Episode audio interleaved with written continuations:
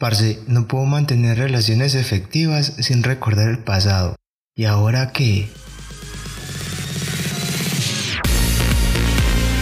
Empezamos la secuencia de sanación interna a través de mecanismos que hablamos en el capítulo anterior cuando abordamos un tema específico. La invitación poderosa que hoy le puede cambiar la vida, si así lo desea, claro, es una información que me sirvió de mucho y es sobre la percepción y enfoque del perdón, perdón, perdón.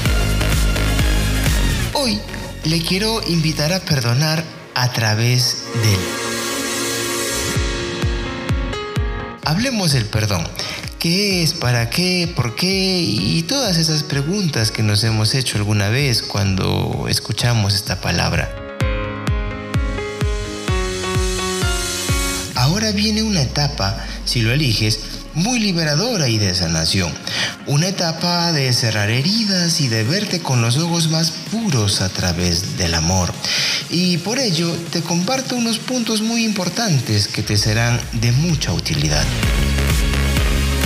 ¿De verdad está dispuesto a cambiar su estado anímico y emocional por uno que le sea placentero de cara a una mejor relación con su entorno y estilo de vida?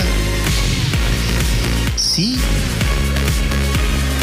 Los invito a que me puedan seguir en las redes sociales, en páginas y canales en Facebook, en Twitter, en Instagram, en YouTube, como ¿Y ahora qué? PDC.